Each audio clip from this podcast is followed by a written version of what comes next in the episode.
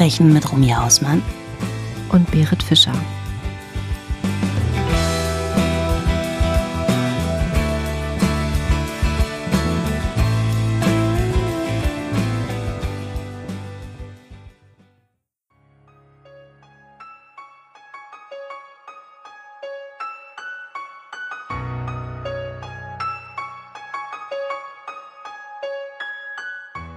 Irgendetwas stimmt hier nicht, denkt sich der Nachbar des 52-jährigen Ben Amato, als er am Morgen des 16. November 2001 an dessen Tür klopft.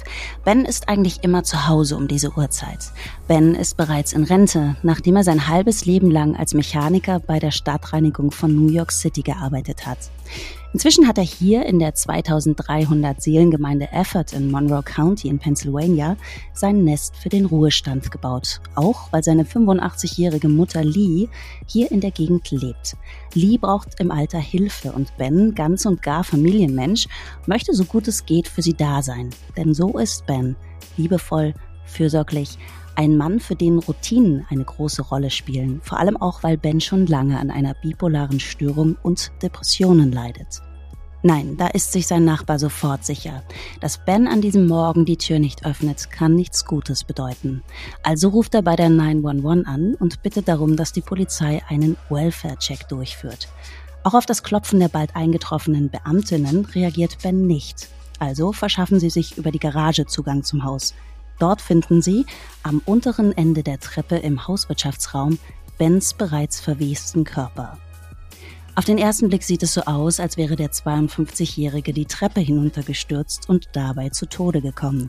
Der zweite Blick jedoch offenbart Unfassbares. Und damit herzlich willkommen zu R&B True Crime Talk mit Romy Hausmann und Berit Fischer. Buddy, ich habe dir heute wieder einen Fall mitgebracht, der mit seinen ganzen Irrungen und Verquickungen eher aus einem Thriller stammen könnte, denn aus der Realität.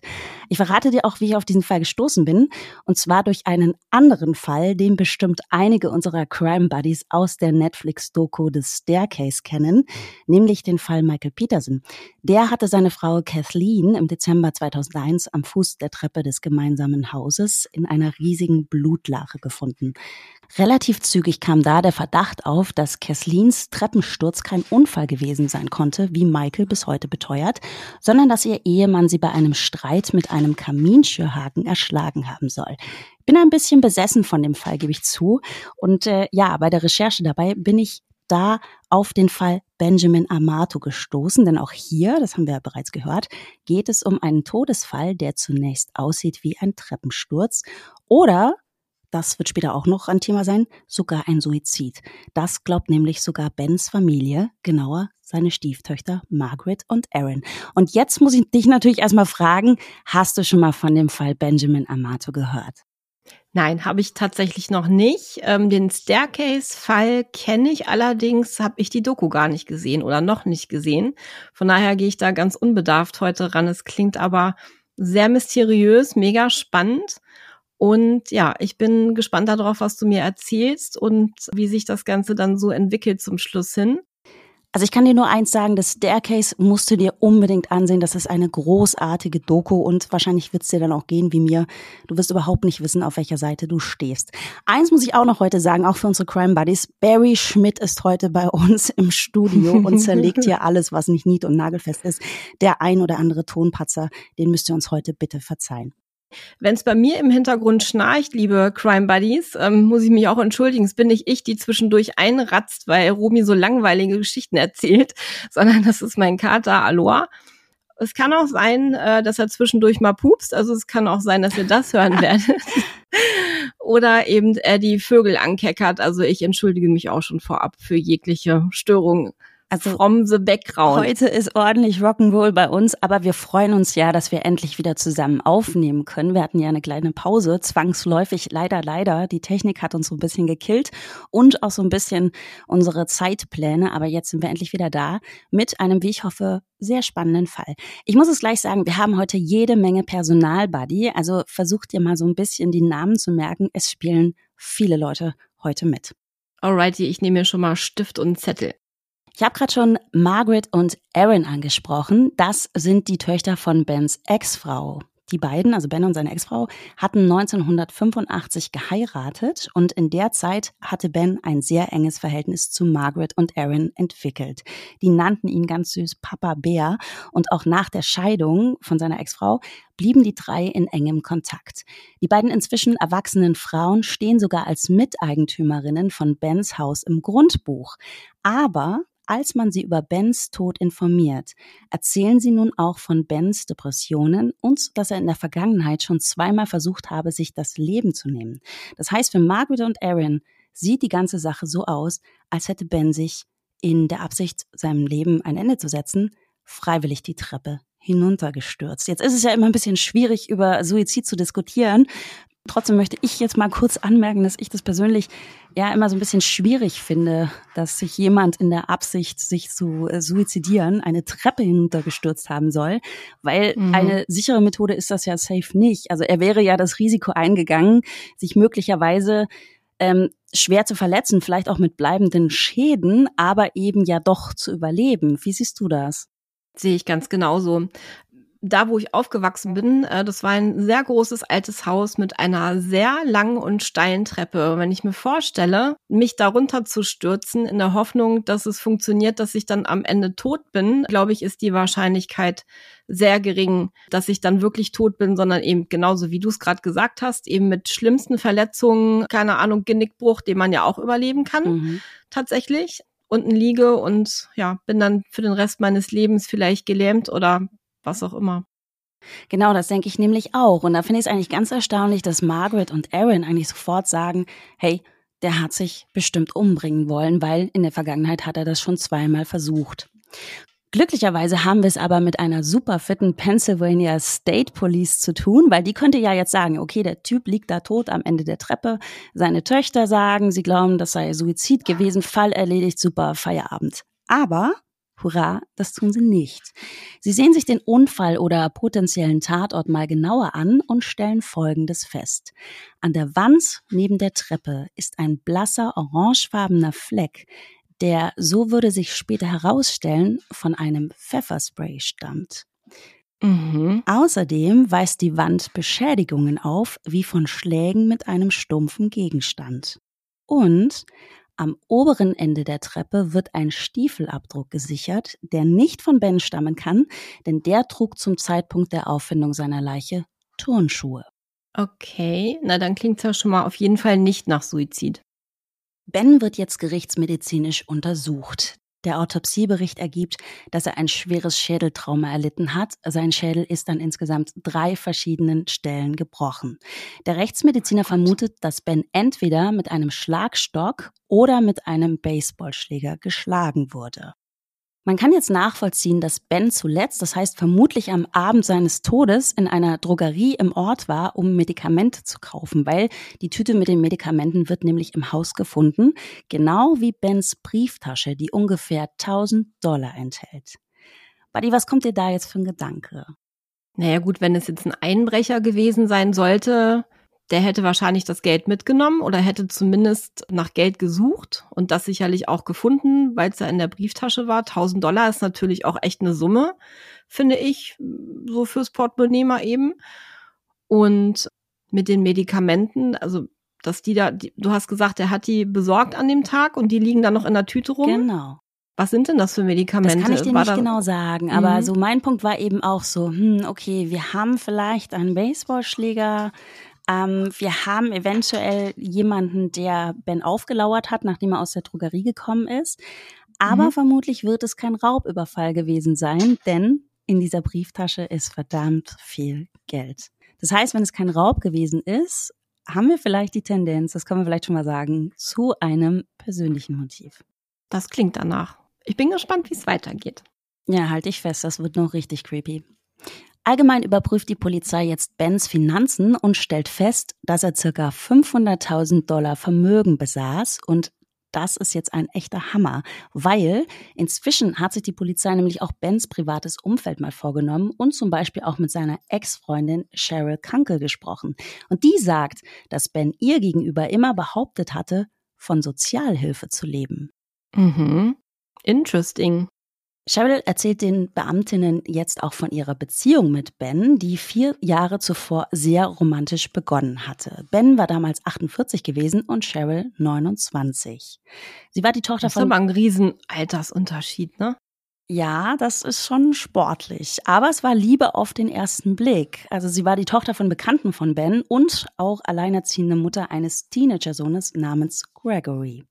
Es hat sofort gefunkt und was Cheryl besonders glücklich machte, Ben nahm ihren Sohn Gregory an wie sein eigenes Kind. Ungefähr ein Jahr nachdem Ben und Cheryl zusammengekommen waren, wurde Cheryl schwanger. Doch zu jedermanns Überraschung eigentlich zeigte Ben so gar keine Begeisterung ob der Aussicht eines leiblichen Kindes. Denn obwohl er für Margaret, Aaron und mittlerweile ja auch für Gregory ein toller Ersatzvater geworden war, ängstigte ihn der Gedanke an ein eigenes Kind sehr wegen seiner psychischen Probleme. Darf ich noch mal kurz zusammenfassen, ob ich das richtig verstanden Ja. habe? Also es gibt Margaret und Aaron, ich Ja. habe mitgeschrieben, die sind aus einer vorangegangenen Beziehung mit ja mit einer anderen Frau. Wie lange war er mit der zusammen? 13 Jahre, aber das sind nicht seine leiblichen Töchter. Also die andere Mhm. Frau, den Namen kann ich dir nicht nennen, weil der war nicht aufzufinden. Mhm. Ähm, diese Frau hatte in die Ehe mit Ben Aaron und Margaret mitgebracht. Okay. So, und dann hat er jetzt äh, Cheryl kennengelernt, die Gregory mit in die Beziehung bringt. Genau. Und dann hat er mit Cheryl noch ein eigenes Kind gezeugt. Ja, genau. Also Cheryl beziehungsweise ist, jetzt ist Cheryl schwanger. schwanger. Genau, in the making. Wir sagen mal, in the, In the making, making. ist dieses Kind. Cheryl will das Baby unbedingt haben, im Gegensatz zu Ben, und will es auch notfalls alleine großziehen. Und noch während der Schwangerschaft trennt sie sich jetzt von Ben. Nach der Geburt von Baby Jonathan besann sich Ben und bat Cheryl, dass er vielleicht eben doch am Leben des gemeinsamen Sohnes teilhaben darf. Doch für Cheryl war das keine Option mehr. Cheryl sagt den Beamtinnen auch, dass Ben sie nach der Absage, die sie ihm jetzt erteilt hatte, richtiggehend gestalkt habe. Oft sei er bei ihr zu Hause aufgetaucht oder er sei an ihrem Haus vorbeigefahren und habe Beleidigungen aus dem Autofenster gebrüllt. Cheryl, so schließt ihre Aussage, habe sich von Ben bedroht gefühlt. Hm, könnte sie damit ein Motiv gehabt haben, Ben zu töten? Naja, also wenn das jetzt gleich ein Motiv zum Töten ist, dann muss Cheryl auch irgendwelche Psychoprobleme haben aus meiner Sicht. Finde nicht, dass das jetzt gleich ein Tatmotiv sein müsste. Da gehen ja die Alarmglocken an. Also bei der Polizei hoffentlich auch, wenn sie sowas hören. Ähm, klar, da würde ich dann auch mal ein bisschen tiefer graben bei der Cheryl, was da wohl los war und ob da nicht doch noch irgendwelche anderen Dinge dahinter stecken könnten.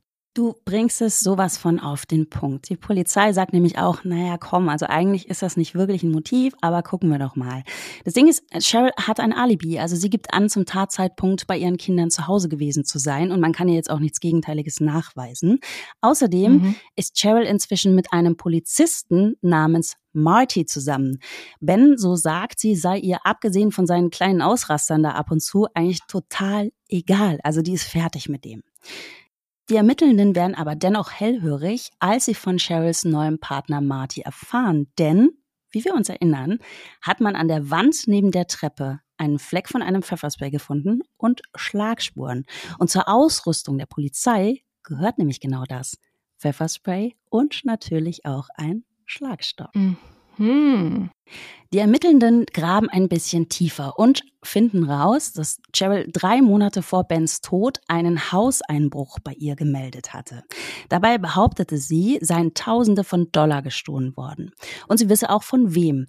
Sie nennt den Namen einer Frau namens April Steinhauser, die früher mit ihrem Bruder zusammen war, also mit Cheryls Bruder, und Aprils damaligen Freund Nathaniel Evans. Also jetzt wird's ein bisschen tricky, ist aber super Ja, wichtig für die Geschichte. Also bei Cheryl wurde eingebrochen und sie sagt, sie weiß von wem. Die Polizei fand es damals ziemlich merkwürdig, dass Cheryl also kommt und sagt, hey, ich hatte einen Einbruch, da sind mehrere tausend Dollar bei mir gestohlen worden. Ich weiß auch von wem, das waren April, die ehemalige Freundin von meinem Bruder und Aprils neuer Freund Nathaniel Evans. Aber sie erstattet keine Anzeige. Hm, alles klar. Also du merkst, Also wenn mir Tausende von Dollar gestohlen worden wären, dann äh, würde ich Anzeige erstatten. Ob das jetzt meine beste Freundin war, die bei mir eingebrochen ist, oder jemand, den ich gar nicht kenne, wäre mir in dem Moment, glaube ich, total egal. Richtig. Und die Polizei fand es damals sehr, sehr merkwürdig, aber die können ja nichts machen. Also wenn sie sagt, nein, ich möchte keine Anzeige mhm. erstatten, kann es viele Gründe haben. Dass sie irgendwie sagt, hey, ich will mir den Stress nicht geben. Vielleicht auch, dass sie unter Druck äh, gesetzt worden ist. Das kann ja einfach viele, na, viele Ursachen haben. Fakt ist, die Polizei kann sie ja nicht dazu drängen, jetzt eine Anzeige zu erstatten. Mhm. Und jetzt könnten die Beamtinnen im Fall Ben natürlich auch wieder sagen, okay, das scheint alles nichts mit Ben zu tun zu haben, lassen wir es halt gut sein. Aber sie gehen jetzt zu April und Nathaniel, um die zu befragen. Dabei lässt April eine Bombe platzen. Sie sagt, Cheryl habe sie und Nathaniel gebeten, Ben zu töten und ihnen dafür 1500 Dollar im Voraus und weitere 1500 Dollar nach Erledigung des Auftrags angeboten. What? Aha. Die beiden hätten das Geld angenommen, seien in Bens Haus eingebrochen, haben bei Ben zu Hause ein Schließfach geknackt, in dem er Bargeld aufbewahrte, und seien dann geflohen, ohne ihn zu töten. Und die Polizei jetzt so, hä, kann das denn sein? Cheryl sei daraufhin super, super wütend gewesen und habe gesagt, Leute, ich zeige euch jetzt an oder ich kack euch jetzt an bei meinem Polizistenfreund Marty und sage, ihr habt eingebrochen. Bei mir. Aber Moment mal, wenn, wenn die bei Ben eingebrochen sind ja. und sind dann geflüchtet und er hat das mitbekommen, dann hätte er doch Anzeige erstatten müssen. Nee, er hat es nicht mitbekommen. Ach so, jetzt bin ich verwirrt. Ja, genau, genau das ist der Punkt. Die sind eingebrochen bei Ben, haben ihn aber nicht getötet. Der hat nicht mitgekriegt, dass bei ihm Bargeld fehlt. Cheryl war super wütend und hat dann gesagt, ey, die sind bei mir eingebrochen und bei mir fehlt Geld. Okay, habe ich verstanden. Also Ben war gar nicht zu Hause, als sie bei ihm eingebrochen genau. sind, oder? Okay, jetzt habe ich's. Und Cheryl sagt jetzt, Leute, ihr habt ihn nicht umgebracht. Ich verpfeife euch jetzt bei Marty, weil Marty, mein Stecher, ist ja Polizist. Daraufhin sagen nun wieder April und Nathaniel, wenn du das Marty steckst, dann gehen wir zur Polizei und sagen, du hast uns oder du wolltest uns für einen Mord anheuern.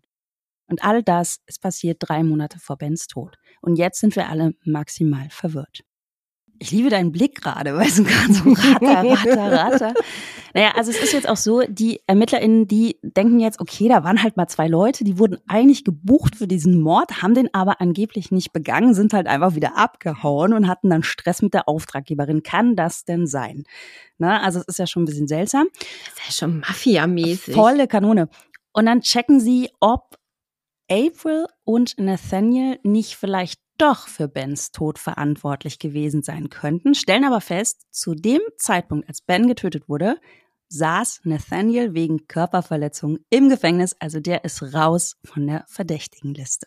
Gott, was sind das alles für Menschen? Ja, was auch, es wird noch viel besser, ey. Das ist der absolute super GAU hier. Jetzt haben wir ja noch jemanden auf unserem verdächtigen Tablett, nämlich Marty, Cheryls Polizistenfreund. Du erinnerst dich? Mhm. Pfefferspray, Schlagstock. Schlagstock, mhm. Stiefel. Genau. Sie stellen aber fest, dass der Stiefelabdruck, der bei Bens Treppe gefunden worden ist, dass der nicht zu Martys Stiefeln passt und auch sein Schlagstock kann, also da können keine Spuren gefunden werden, die darauf hindeuten, dass der mit dieser Wand in Kontakt kam. Also Marty ist auch ziemlich schnell raus. Jetzt wird's noch mysteriöser. Es hätte ja echt, also es hätte gut gepasst, ne? Also ich bin mega gespannt, wer es jetzt letztendlich war. Ich sag dir doch, das ist wie so ein ganz verrückter Plot aus einem Thriller. Das ist unglaublich. Die Ermittler konzentrieren sich jetzt weiter auf Cheryl und stellen fest, dass sie mit Ben in den Monaten vor dem Mord in einen Sorgerechtsstreit um den gemeinsamen Sohn Jonathan verwickelt war. Dabei wurde Ben das Besuchsrecht zugesprochen und dass Jonathan in Zukunft auch bei ihm übernachten dürfte. Cheryl war darüber absolutely not amused. Trotzdem, wir hören jetzt gerade im Hintergrund, wie Barry Schmidt seinen Fressnapf durch die Heide schiebt. Barry möchte auch was dazu sagen. Der ist auch verwirrt. Ja, Barry kommt auch gar nicht klar. Hier Cheryl und April und Nathaniel und Marty und wer da alles mitspielt. Jonathan und wie sie alle ja, heißen. Genau. Margaret und Aaron. Gott, so viele Namen. Die PolizistInnen sind jetzt Cheryl gegenüber ziemlich, ziemlich misstrauisch. Besonders aufgefallen ist ihnen, wie Cheryl versucht hat, sie daran zu hindern, ihren älteren Sohn Gregory zu befragen. Cheryls Begründung klingt allerdings recht nachvollziehbar. Gregory ist noch keine 18 Jahre alt und sie wolle ihm den Druck einer Befragung nicht zumuten. Gut, dann nehmen sich die Ermittelnden nun also noch einmal Cheryl vor und konfrontieren sie mit der Geschichte von April und Nathaniel. Cheryl leugnet alles, ne? Also die Geschichte von wegen, die wollte die halt engagieren für einen Mord. Sie sagt, sie könne ihre Unschuld beweisen und taucht kurze Zeit später wieder bei der Polizei auf und zwar mit einer Tonbandaufnahme, die sie in Aprils Haus angefertigt hat. Auf dem Band kann man hören, wie Cheryl April fragt, ob sie ihren Namen aus Rache bei der Polizei erwähnt habe. April sagt, sie habe sich etwas einfallen lassen müssen, weil sie einen Teil des gestohlenen Geldes ausgegeben habe und nicht ins Gefängnis wollte. Ja, also jetzt ist maximales Chaos hier in der Bude und die Polizei halt auch so, was ist mit euch los? Der eine hängt den anderen. Wer hat denn jetzt wo irgendwo Geld geklaut? Der eine hat es nicht mitbekommen, die andere hatte das Geld gar nicht, aber da ist es verschwunden. Keiner weiß, was da wirklich abgeht. Keiner checkt mehr, wo es lang geht. Fakt ist, die Polizei hat letzten Endes nichts. Nichts, nichts. Es gibt letzten Endes viele komische Menschen, aber keine Verdächtigen. Und jetzt wird's noch mal richtig hardcore. Ich hoffe, du sitzt gut. Erst im Mai. Ich sitze prima. Mhm. Erst im Mai 2004. Wir erinnern uns, Ben ist im November 2001 zu Tode gekommen. Erst im Mai 2004, als die Polizei zu einem weiteren verdächtigen Todesfall in der Gegend gerufen wird, kommt wieder Bewegung in den Fall Ben. Es gibt hier zwei Todesfälle. Bei den Opfern handelt es sich um die 17-jährige Kristen Fischer und ihre sieben Monate alte Tochter Kaylee. Kristen war mit einer Schlinge um den Hals in ihrem Haus tot aufgefunden worden. Ihre Tochter Kaylee wurde tot im Badezimmer im Obergeschoss gefunden. Ich kann dir nicht sagen, wie Kaylee zu Tode gekommen ist, ob die erwürgt worden ist oder ertränkt worden ist, das weiß ich nicht. Ich konnte nur rausfinden, die kleine Kaylee wurde umgebracht und wurde eben gefunden im Bad. wie schrecklich. Ja. Mhm. Die Polizei befragt nun Kristins Mutter, wer ihrer Tochter etwas hätte antun wollen und erfährt was ganz Unglaubliches. Der Vater von Kristins Tochter, Kaylee, ist Gregory, Cheryls Sohn. Auch Kristin und Gregory hatten vor Kristins Tod einen Sorgerechtsstreit, um die kleine Kaylee zu laufen. Kommst du oh, noch mit? Waren, ja, ja, ich komme absolut mit. Ich krieg gerade schon Gänsehaut, weil ja, ich glaube, diese Familie besteht eventuell nur aus Psychopathen. Hm. Aber ja. Na, pass auf, pass auf, pass auf. Die, die ihre Probleme auf eine gewisse Art und Weise lösen. Ja, man mag langsam ein Muster erkennen. Gregory ist inzwischen übrigens erst 18 Jahre alt, ne? Das muss man sich auch nochmal bewusst machen. Und Gregory wird jetzt als Verdächtiger festgenommen im Fall Kristen und Kaylee und möchte Überraschung erstmal über was ganz anderes sprechen, nämlich über den Tod von Ben Amato. Gregory gibt zu, an Bens Ermordung beteiligt gewesen zu sein. Jedoch sei nicht er es gewesen, der Ben zu Tode geprügelt habe, sondern Cheryl. Und das sei laut Gregory damals so passiert. Gregory, der im November 2001 gerade mal 15 Jahre alt war, habe seine Mutter Cheryl in der Mordnacht zu Bens Haus gefahren. Cheryl habe ihm gesagt, er solle die Straße hinunterfahren und dort auf sie warten. Cheryl sei dann in Bens Haus gegangen und habe gewartet, bis Ben vom Einkaufen aus der Drogerie zurückkam. Als Ben die Treppe hinaufging, habe Cheryl ihn mit dem Pfefferspray überrascht und dann mit einem Baseballschläger auf ihn eingeschlagen, bis Ben starb. Danach holte Gregory seine Mutter wieder ab. Auf dem Weg zurück nach Hause habe Cheryl ihre blutgetränkte Kleidung und den Baseballschläger an der Route 7050 entsorgt. Gregory benennt auch noch einen weiteren Zeugen, den selbstständigen Maurer Gerard Tursky, einen Bekannten von Cheryl. Der wird ebenfalls befragt und sagt aus, dass Cheryl ihn einige Zeit später gebeten habe, sie zu dieser bestimmten Route da, zu dieser Gegend zu fahren, damit sie dort etwas holen könnte, das sie angeblich verloren hatte. Und dieser Jared, der hatte eigentlich keine Ahnung, was er da machen soll. Der hat irgendwie nur das Gefühl gehabt, hier stimmt irgendwas nicht, hat sie aber trotzdem hingefahren. Und was sie natürlich da geholt hat, war die blutige Kleidung und den Baseballschläger. Die blutige Kleidung hat sie in einen Plastiksack verpackt und auf einem Feld hinter dem Haus ihres Vaters in Effort vergraben. Den Baseballschläger hat sie im Wald in so einer Nachbargemeinde, weißt du, so ein bisschen angrenzend, verbrannt. Du schüttelst nur mit dem Kopf, ne? Wahnsinn sie benutzt oder instrumentalisiert ja ihren Sohn, manipuliert ihren Sohn, du musst mir überlegen, 15. So ungefähr das Alter von deinem Sohn, ja. ne? Richtig. Also was für eine kranke Scheiße. Und er bekommt das total mit, weißt du? Und ich meine, man kann jetzt nicht sagen, also auch das mit, mit seiner Ex-Freundin Christian und mit seiner eigenen Tochter, mit der kleinen Kaylee. Weißt du so, du weißt halt nicht, was war zuerst das Huhn oder das Ei. Also liegt das wirklich in der Familie? Passiert sowas, wenn du das mitbekommst von deiner eigenen Mutter? Also es ist nur krank und es ist so eine kranke Scheiße, wie du wirklich denkst, das gibt es mhm. doch nicht, das kann nicht sein. Cheryl wird jetzt des Mordes an Ben angeklagt. Gregory sagt auch gegen seine Mutter aus. Er bezeichnet sie als kontrollierend und böse. Im Juni 2007, also fünfeinhalb Jahre nach Bens Tod, wird sie wegen des Mordes an Ben für schuldig befunden und zu lebenslänglich verurteilt. Bis heute ist sie in der staatlichen Strafvollzugsanstalt Cambridge Springs inhaftiert. Gregory verbüßt zwei lebenslange Haftstrafen, nachdem ihm der Mord an seiner Ex-Freundin Kristin und der gemeinsamen Tochter Kaylee nachgewiesen werden konnte. Übrigens, wenn du dich erinnerst, Cheryl hatte doch bei der Polizei so eine Tonbandaufnahme gebracht, die sie im Gespräch, wo man hören kann, wie sie im Gespräch mit April ist. Da stellt sich raus, dass es sich dabei um ein inszeniertes Gespräch gehandelt hat. Also Cheryl hatte so eine Art Drehbuch, ist damit zu April und April hat mitgemacht, weil sie tierisch Angst vor Cheryl hatte. Wahnsinn. Also das ist schon krass, wenn man einmal Cheryl betrachtet. Da fallen mir sofort die Begriffe, auch wenn ich jetzt natürlich kein Experte bin, äh, Begriffe ein wie Narzissmus, manipulativ, Psychopathin, sowas schießt mir da durch den Kopf. Also wer zu sowas fähig ist und auch sein eigenes Kind quasi für solche Taten benutzt. Und dann muss es aber auch eine interessante Konstellation mit ihr und Ben gewesen sein, weil Ben mit seiner bipolaren Störung und Depression plus Cheryl, die ja wahrscheinlich, so wie es aussieht, oder höchst offensichtlich auch irgendwelche Psychoprobleme hatte und auch immer noch hat, das muss ja eine hochexplosive Beziehung gewesen sein, eigentlich auch. Ich glaube, diese ganze Kiste ist hochexplosiv, ehrlich gesagt. Also ich finde auch, dass sie ihren Sohn, wie du gerade gesagt hast, so instrumentalisiert hat. Ne? Ich meine, es ist ja das eine. Also nochmal, dass das ganz klar ist. Also das Mordmotiv war tatsächlich dieses Sorgerechtsding. Ne? Also das war, und das ist so lächerlich, weil du kannst natürlich einfach gute Regelungen finden. Ne, für so ein Kind, wenn du nicht mehr als Eltern zusammen bist. Es ist so völlig unnötig. Was soll denn der Scheiß?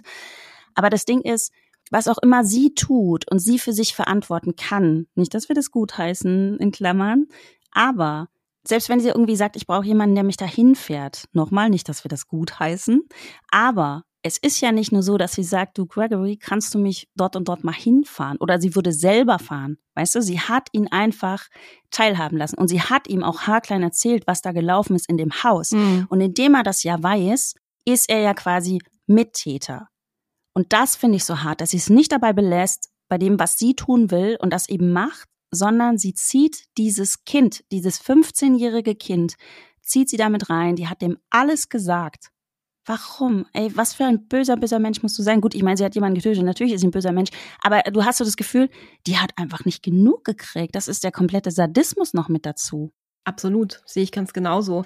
Genau, einmal die Tat an sich, die zu planen und die durchzuführen und dann auch noch sein eigenes Kind ohne anscheinend ja ein schlechtes Gewissen, dieses Kind damit zu belasten, ähm, den damit reinzuziehen und ihm das auch alles noch so haarklein zu erzählen. Ich meine, sie hätte ja auch einfach sagen können, du fahr mich da mal hin. Genau. Zieht diese Tat da durch, lässt sich wieder abholen, aber sagt halt, was weiß ich, sie hat, hat das Gespräch gesucht mit Ben oder was auch immer sie da wollte. Sie hätte ja äh, auch irgendwie lügen können.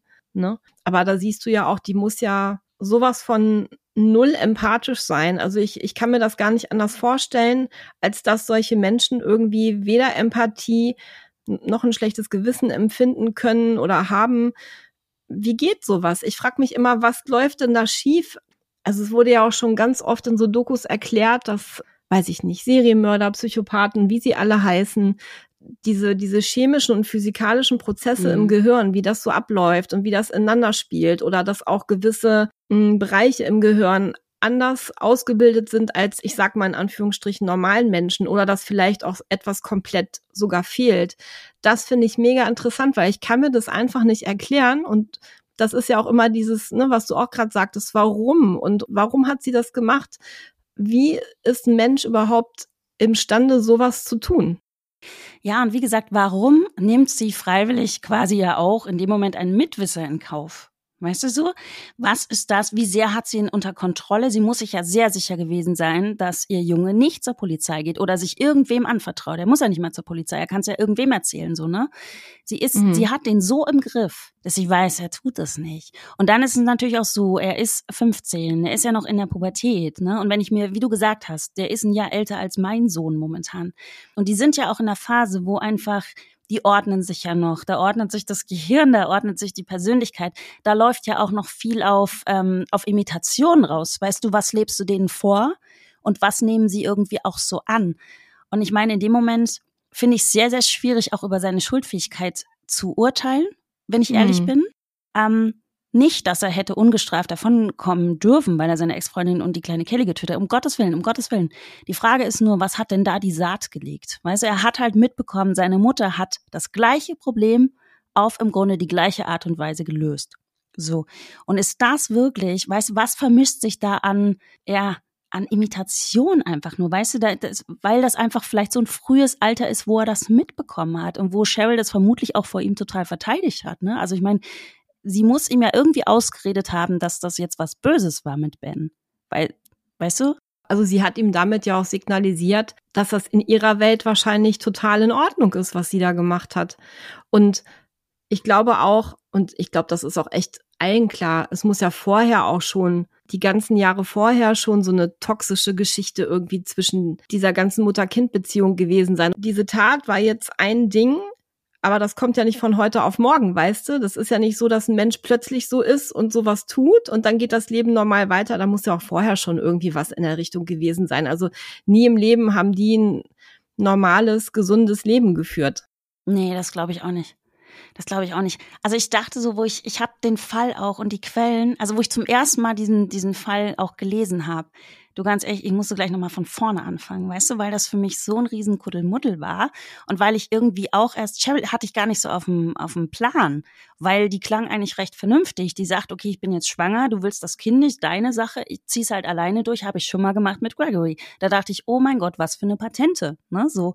Und auch so dieses, okay, wenn es denn stimmt, dass Ben sie auch so ein bisschen, ähm, also ich möchte nicht sagen, dass es, dass es nicht stimmt, man weiß es ja nur aber nicht, weil Cheryl ist halt Cheryl, weißt du so. Also es kann natürlich auch sein, die hat das erfunden, um sich zu rechtfertigen. Aber wenn es denn wenn es denn auch stimmt, dass er sie irgendwie äh, gestalkt hat tatsächlich. Sie stand ja da schon krass drüber. Sie hat zwar gesagt, sie hat sich bedroht gefühlt, aber es war ja nicht so, dass sie irgendwie dass sie den Eindruck machte, sie wäre jetzt krass auf Drama aus. Weißt du, sie kam mir so, wo ich, wo ich das so chronologisch gelesen habe, sie kam mir total patent vor. Und als ich das dann nachher so gedreht hat, dachte ich, nicht dein Ernst, was ist denn da los? Auch diese komische Nummer da mit April und Nathaniel. Weißt du, dieses Riesenchaos, äh, brich da mal ein, klau da mal Geld, mach den halt mal Murks. Weißt du, und da denke ich dann so, es hat jahrelang gedauert, bis man die ganze Kiste aufgeklärt hatte. Aber eigentlich ist es super, super dumm von Cheryl alles gewesen, weißt du? Offensiv auch Menschen anzusprechen. Hey, würdest du mal meinen Ex killen? Weißt du so? Das ist so, ist sie, ist sie jetzt schlau? Ist sie super durchtrieben? Ist sie strunzdumm und hatte lange Glück? Was ist mit Cheryl los? Also mich erinnert das ganze Muster auch so dieses, ne, was du gerade sagtest. Auf der einen Seite wirkt sie total berechnend und macht da so ihre Schachzüge. Auf der anderen Seite ist es super dämlich zum Teil, was sie macht, weil mhm. das eigentlich etwas ist, was ja auch ganz schnell rauskommt. Ne? So nach dem Motto, ich gebe dir mal den Auftrag, meinen Ex-Mann zu killen. Weißt du, dieses ganze unberechenbare Verhalten von Cheryl, das erinnert mich gerade total an den Fall von Gretchen Anthony, den wir ja vor ein paar Monaten schon mal besprochen hatten. Mhm da war das sehr ähnlich. Ne? Da war ja der Täter ihr Ehemann, der David Anthony, und der hat sich doch auch so irrational verhalten. Ja, stimmt, der Blödmann, der irgendwie die Videothek überfallen wollte, als wäre Rambo, ne? Ja, genau. Und der hat doch auch so völlig abstruse Dinge getan. Auf der einen Seite total taktisch klug, auf der anderen Seite hat er ja Dinge getan, weißt du noch, wo er in den Juwelierladen ist und hat da ihren Schmuck verkauft mhm. und wurde von den ganzen CCTV-Kameras mhm. gefilmt, wo du denkst so, das passt gar nicht zusammen. Und das ist bei Cheryl, finde ich, gerade so ähnlich. Ich verstehe auch letzten Endes gar nicht ihr, ihr Mega-Problem. Also sie ist ja jetzt in einer neuen Beziehung gewesen. Sie hatte ihren Marty, den guten Polizisten. Sie war ja da wohl auch irgendwie happy. So. Ähm, ich nehme ihr sogar ab, dass sie irgendwie mit Ben auch fertig war. Ich meine, die Sache war ja geklärt. Sie hat sich ja von ihm getrennt in der Schwangerschaft. Okay, er hat danach nochmal gesagt, hey, weißt du was? Ich möchte, ich habe es mir anders überlegt. Es ist auch mein Kind. Ich möchte da irgendwie doch meinen Anteil leisten. Und so wie es ja klang, auch im Verhältnis zu Gregory und zu Aaron und Margaret, war er ja wirklich auch ein toller Ersatzvater. Wo ist dein verficktes wo ist dein verdammtes Problem, Cheryl? ja, also ich meine, in dem Moment kannst du auch einfach sagen, okay, weißt du was, wir sind getrennte Leute, aber in diesem Sorgerechtsstreit, das Gericht hatte ja auch einen Grund so zu urteilen, dass er ein Besuchsrecht bekommen darf und dass Jonathan, wenn er ein bisschen älter ist, auch bei ihm übernachten darf. Warum nicht, Cheryl? Was hat dich denn da so dran gekratzt? Ich hätte das eher verstanden, zum Beispiel, wenn Ben eine neue Frau gehabt hätte. Weißt du, und Cheryl wäre allein gewesen und wäre einfach noch nicht mit Ben emotional fertig gewesen, hätte die Trennung nicht verkraftet. Er hätte sich von ihr getrennt. Aber so war es ja nicht. Dass du dann irgendwie sagst, oh mein Gott, der hat mich sitzen lassen schwanger, der wollte das Kind nicht, der hat sich jetzt ein schönes Leben gemacht mit einer anderen Frau. Jetzt kriegt er mein Kind nicht, dass er da mit seiner neuen Frau und mit meinem Kind dann irgendwie heile Familie spielt. Das ist noch ein Impuls, den ich verstehe. Aber Ben hatte keine Ja, oder diese Geldgeschichte. Ja. Ne, du hast ja vorhin erzählt, äh, dass er ihr immer erzählt hätte, ähm, er würde von Sozialhilfe leben, hatte aber diese 500.000 Dollar da auf dem Konto. Da hätte ich vorhin erst gedacht, dass das das Tatmotiv ist, weil sie halt scharf auf die Kohle war. Vielleicht hat er das aber wirklich so als Schutzmechanismus gemacht. Also Cheryl und Ben waren ja auch nicht verheiratet, die waren ein Paar. Und vielleicht wollte er auch wirklich sicherstellen, dass seine neue Partnerin einfach ihn seinetwegen liebt und eben nicht auf die Kohle schielt. Also das kann ich sogar irgendwie noch nachvollziehen, dass dann niemand kommt, mhm. der sich halt so ins gemachte Nest setzt, dass er da einfach vorsichtig war, weil das ist eine Menge Geld. Aber nochmal, dass Cheryl gerade in der Konstellation damit nicht klargekommen ist, dass das Gericht gesagt hat, hey, er darf den kleinen Jonathan besuchen, ist mir, ich verstehe es nicht, wirklich. Ich verstehe es auch nicht. Es ist überhaupt kein Grund, jemanden umzubringen. Und dann, ich meine, die Tat ist ja auch relativ brutal. Also erschlag mal jemanden mit einem Baseballschläger. Das ist grausam. Also da haust du ja nicht nur einmal drauf, sondern wahrscheinlich mehrmals. Ja, und also ich, ich kann es nicht beschwören, mhm. aber ich habe gelesen, aber wie gesagt, mit Vorsicht zu genießen, weil wir haben natürlich mhm. immer verschiedene Quellen und so, ne? Aber ich habe gelesen, dass es wohl vier Schläge gab und drei Brüche. So, das heißt, du kannst dir in etwa ausmalen, mit welcher Kraft die zugedroschen hat. Ja. Weißt du, und allein das schon.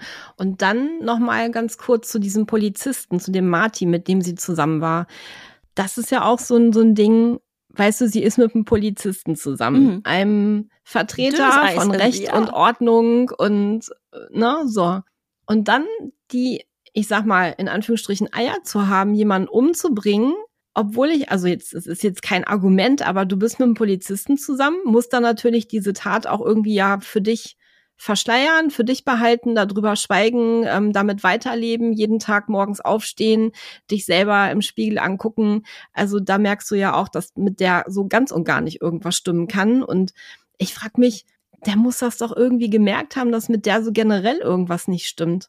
Naja, aber merkst du es wirklich, wenn es die nächste Person ist? Das fragen wir uns ja auch immer so, weißt du, wenn dein Vater irgendwie ein Serienkiller ist, im, im Fall BTK zum Beispiel, Dennis Rader, die Tochter hat eine Autobiografie geschrieben, die sagt auch, das war der beste Papa, die hat da nichts gemerkt. Also ich glaube, ganz oft, wenn die Leute sehr, sehr dicht an ihr dran sind, merken sie eben nichts, wo wir von außen dann immer sagen, hey, sag mal, mit, also der muss doch gemerkt haben, mit der ist irgendwas komisch. Ja, anscheinend ja, stimmt, nicht. Weil ich meine, recht. wenn sie mhm. wirklich eine Soziopathin, eine Psychopathin ist, dann hat sie es ja voll drauf, auch bestimmte Verhaltensweisen und Muster anzunehmen und auch abzuspielen, was man von ihr erwartet. Weißt du? Mhm. Die waren ja auch, glaube ich, noch nicht so lange zusammen, ne? Mhm. Ja. Ach ja, am Anfang sind sie ja immer alle nett. Und dann unsere und dann PsychopathInnen, also, Freunde, innen sind am Anfang alle nett. Ja, wir haben sie alle lieb.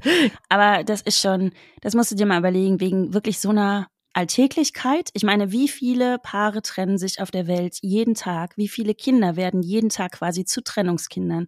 Wie oft muss das Gericht jeden Tag irgendwelche Lösungen aussprechen? So, es ja. ist eine Alltäglichkeit und es gibt tolle Lösungen und muss schon wieder so diese ganze Kacke so dermaßen eskalieren. Es macht mich nur wütend, Buddy. Es macht mich nur wütend. Das ist, fällt für mich in die gleiche Riege wie damals der Lululemon-Mord, über den wir auch schon gesprochen haben, wegen so einer blöden Leggin, mhm. wo ich mir so denk, weißt du, ich meine, ich würde, ich möchte nicht irgendwie sagen, ich wäre nicht zu einem Mord fähig. Bedrohe mein Kind, ich werde wahrscheinlich zum letzten Tier, wirklich ohne Spaß. Aber das ist doch was ganz anderes, weißt du? Und wegen so einer Alltäglichkeit setzen die Leute, die Leute nehmen in Kauf, dass sie ein Leben beenden, wozu sie einfach kein Recht haben. Die Leute setzen ihre eigene Freiheit, ihr eigenes Leben ja auch aufs Spiel. Ich meine, das war's ja. Ich meine, Cheryl kommt nicht mehr raus. Sie hat ein paar Mal, hat die jetzt schon irgendwie Berufung eingelegt. Die sagen alle, nein, Cheryl, du bleibst, wo du bist, nämlich hier schön in der Haftanstalt. Ja, und zumal einmal ihr eigenes Leben, ne, setzt sie ja dann oder hat sie damit aufs Spiel gesetzt. Und wenn sie ins Gefängnis kommt, wo sie ja nun ist und das auch für lange, lange Zeit, ihr Sohn muss ohne sie leben. Also Gregory und vor allen Dingen auch der kleine Jonathan. Ja. Jonathan wächst ohne Eltern auf und Gregory genau. hat ja auch zweimal lebenslänglich bekommen. Also für ja. den war es das auch. Und da würde mich nochmal deine Meinung interessieren zu Gregorys Schuldfähigkeit. Ach, ja, es ist schwierig. Also, wie wir ja vorhin schon gesagt haben, ne, wenn du mit 15 dabei bist, wie deine, oder wie du mit 15 erlebst, dass deine Mutter dich instrumentalisiert. Ich meine, da komme ich nochmal so auf dieses Thema Urvertrauen. Das ist ja etwas, was du in deiner Familie eigentlich im Normalfall lernst. Mhm. Da würde ich mal schon behaupten, dass das nicht erfolgt ist in dieser Familie. Auf der anderen Seite ist das, was ist eigentlich mit Gregorys richtigem Vater? Konntest du das rausfinden? Nee, davon war keine Rede, das habe ich mhm. nirgends gefunden. So, also nehmen wir mal an, der ist alleine mit seiner Mutter aufgewachsen, wonach es ja klingt. Dann ist das seine einzige Bezugsperson gewesen sein Leben lang und sein Anker, ne? Ja. Der Mensch, der immer für ihn da war und ist. Und wenn die jetzt sagt hier, mach mal bitte dies, mach mal bitte das, klar, mit 15, da bist du noch nicht so, dass du das so beurteilen kannst und sagst, nee, Mama, das ist falsch, ich äh, fahre dich da jetzt nicht hin und du willst wenn was antun. Oder vielleicht wusste er es da ja auch noch nicht und sie hat es ihm hinterher erzählt. Der würde aber niemals sagen, Mama, ich möchte mit dir jetzt nichts mehr zu tun haben, weil du hast gerade einen Menschen umgebracht. Soweit bist du ja mit 15 ja, noch gar nicht. Genau. Und wer weiß, wenn halt über all die Jahre, was ich ja vorhin auch schon gesagt habe, dass so eine toxische Geschichte war und sie vielleicht, wir wissen ja nicht, was sie vorher schon alles irgendwie gebracht hat, ne? Was für uns als Normalos, sage ich mal, ähm, total schockierend gewesen wäre. Wir wissen nicht, was hinter verschlossener Tür abgegangen ist zwischen ihm und ihr, also zwischen Gregory und seiner Mutter, was da alles vielleicht schon an Kuriositäten auch vorgefallen ist. Vielleicht fand er das auch normal. Ne? Oder zumindest nicht so, dass er sich gedacht hat, jetzt läuft hier aber richtig was falsch, es darf so nicht sein. So muss es ja letzten Endes auch gewesen sein, weil hätte er das nicht als normal empfunden, wäre er ja gar nicht dazu fähig gewesen, Kristen und Kaylee umzubringen. Genau. Ne? Und so hat sich das halt dann über all die Jahre wahrscheinlich entwickelt. Und dann hat sie dann halt Ben umgebracht. Er war dabei, hat das als normal hingestellt bekommen. Und dann, als er Kaylee und seine ja, Freundin umgebracht hat, war das wahrscheinlich dann für ihn auch normal. Ja. Was willst du machen, wenn du ewig so einer, ja, einer, was auch immer sie nun ist, eine Psychopathin, wenn du der ewig und drei Tage ausgesetzt bist und du kennst es gar nicht anders? Weiß ich nicht, wie du dich dann entwickelst. Also von daher würde ich mal behaupten, dass er nur begrenzt schuldfähig ist. Aber findest du es denn gerechtfertigt, dass er zweimal lebenslänglich bekommen hat? Naja, klar, also wenn ich jetzt zum Beispiel Angehörige von Kristen und Kaylee wäre, natürlich würde ich wollen, dass der Täter lebenslänglich bekommt, auf jeden Fall. Ich glaube, das ist ähm, sehr schwierig, das zu beurteilen. Ich nehme mal an, dass da auch ähm, psychologische Gutachter das mit betrachtet haben und werden dann sicherlich ähm, aus guten Gründen den Entschluss gefällt haben. Ne? Ich glaube auch, ich hoffe nur für Gregory, dass der auch im Gefängnis psychologisch betreut wird, damit er eben wirklich, wirklich einsickern lassen kann, dass es nicht normal ist. Also ich hätte ihn auch nicht draußen rumlaufen lassen, das meinte ich jetzt damit auch gar nicht. Ich finde es auch völlig gerechtfertigt. Ich hoffe nur, er kriegt jetzt die Möglichkeit, seine Beziehung mit seiner Mutter auch aufzuarbeiten unter professioneller Hilfe. Mhm. Woran mich das auch gerade total erinnert, ist eine Szene aus Liebeskind, wenn ich das mal gerade so erwähnen darf. Ähm, das war ganz zum Schluss, wo die mit dem Wohnmobil an den Strand fahren. Ich krieg's jetzt leider nicht mehr so im Detail zusammen. Aber da sagt oder macht das kleine Mädchen auch etwas, wo ich gedacht habe, genau, und das ist die Quintessenz aus dem, du bist das, was dir vorgelebt wird. Gut, in dem Fall war es extrem, weil sie halt in einem Keller aufgewachsen ist und hatte ja gar keine äußeren Einflüsse und, und konnte gar nicht wissen, was gut und böse ist. Für sie war das normal, was ihr Vater da gemacht hat. Und so könnte ich mir das auch bei Gregory vorstellen. Wenn du eben so einer Mutter ausgesetzt bist, hast du gar keine andere Chance, als vielleicht genauso zu werden. Das glaube ich auch, weil das hast du auch ganz oft im echten Leben äh, fernab von irgendwelchen Netflix-Serien. Es ist ja so, du, du mhm. lebst ja immer in deiner Blase und als Kind, du kannst ja nichts für deine Eltern, für, für dein Umfeld. Aber was man dir erzählt, was man dir eintrichtert, was man dir vorlebt als Normalität, ist dann eben auch deine Normalität. Und das ist genau. so mega, mega traurig, weil die ja ganz oft, weißt du, oft ist das ja auch so eine Schichtengeschichte oder es ist halt wirklich so eine Blase, da sind halt alle irgendwie auch ein bisschen so und du hast ja als Kind auch gar keine Möglichkeit, eine andere Referenz irgendwie zu kriegen. Woher sollst du wissen, dass die Dinge, die, die für dich normal sind, eben eigentlich für andere, für die Gesellschaft, für wen auch immer, eben nicht normal sind. Woher sollst du diese mhm. Referenz kriegen? Und das finde ich ist auch wahnsinnig tragisch an diesem Fall. Barry hat sich gerade mal hier bemerkbar gemacht. Barry kündigt Besuch an. Ähm, und das finde ich so wahnsinnig tragisch an diesem Fall. Weißt du, dass da so viele Menschen wirklich in die Tiefe gerissen worden sind wegen Cheryl. Das ist so unfair. Und ich meine, man weiß nicht, was aus Gregory vielleicht auch geworden wäre mit einer anderen Mutter, weißt du so? Ja, das habe ich mich auch gefragt. Ja, das ist echt, es ist traurig für Gregory, weil er gar keine andere Chance hatte, in meinen Augen. Und für Jonathan ist es noch umso trauriger, weil er halt jetzt einfach ohne Eltern aufwächst. Ja. Weißt du, was aus dem jetzt geworden ist? Das kann ich dir nicht sagen. Also es lässt sich auch nicht finden, wer ihn dann quasi genommen hat. Ob es irgendwelche Verwandte waren oder ob er irgendwie adoptiert worden ist, das kann ich dir leider nicht sagen. Hm. Eine Tat passiert und die Kreise, die das zieht und wen das alles betrifft und tangiert und wie viele Leben sowas zerstört, da sind wir mal wieder an dem Punkt, wo wir einfach sprachlos und einfach nur traurig über solche ja, Geschichten sind. Ja, Wadi, das war der Fall von Ben Amato. Ein sehr trauriger, sehr grausamer, sehr ja, verquickter Fall. Ja, das sehe ich genauso. Also mir tut's auch wahnsinnig leid für Ben, der ja nun anscheinend trotz seiner bipolaren Störung und der Depression scheint es ja doch ein netter Mensch gewesen zu sein. Also wenn ich da an Margaret und Aaron denke mit Papa Bär, ich meine, die haben ihn sicherlich auch lange gekannt und das nicht ohne Grund gesagt und die haben ja auch immer noch Kontakt zu ihm gehabt. Also von daher kann er nicht so verkehrt gewesen sein. Das glaube ich auch. Und ich denke, da muss man auch nochmal direkt sagen, weißt du, psychische Probleme, psychische Erkrankungen heißen nicht automatisch, dass du ein böser Mensch bist, dass du zu irgendwelchen Gewalttaten neigst, dass um du dein Gottes Leben Willen. nicht im Griff hast. Na, das ist auch ganz wichtig. Mich hat es auch ein bisschen geärgert, dass es so rausgestellt worden ist in dem Fall, aber wir mussten das so besprechen, weil natürlich einfach diese Suizidtheorie irgendwie da nochmal aufkam.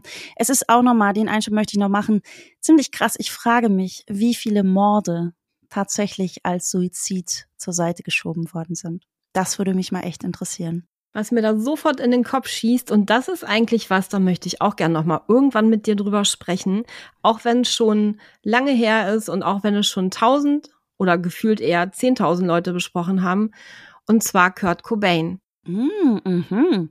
Mhm. Oh, Buddy, du hast einen Auftrag. Ja, ne? Habe ich einen ja. Auftrag? Du okay. hast einen Auftrag. Okay, weil das fände ich nochmal richtig cool. Ich glaube, in, in zwei Wochen bringst du einen anderen Fall mit. Ich habe ja schon so eine Ahnung, aber vielleicht kannst du dir Kurt Cobain mal auf die Liste schreiben. Da würde ich auch gerne mit dir drüber sprechen. Das ist cool, da freue ich mich jetzt schon drauf. Ich weiß ehrlich gesagt noch nicht, weil ich habe heute schon ähm, mit der Recherche angefangen, bin dann aber tatsächlich auf einen anderen Fall gestoßen, der mich noch viel mehr interessiert als der, den ich eigentlich machen wollte. Also ich muss noch mal gucken, weil dann kommt der eine halt in die Pipeline und ich mache erstmal den, den ich heute entdeckt habe, weil der ist auch so krass und so irre und so unglaublich, dass ich den, glaube ich, erstmal mit dir besprechen muss. Also geht's dir eigentlich genau wie mir heute. Ich äh, recherchiere mich dumm und dämlich an The Staircase, an, an, am Fall Kathleen Peterson und rutsche dann zu Ben Amato. Ja, manchmal passiert's. Also ich bin auf jeden Fall sehr, sehr gespannt, was du mir als nächstes mitbringst. Ja, ich freue mich schon drauf. Wir hören uns in zwei Wochen, Buddy. Knutsch den dicken Barry von mir. Und du den dicken Aloha. Wir hören uns, das Buddy. Bis ciao, dann. ciao, ciao.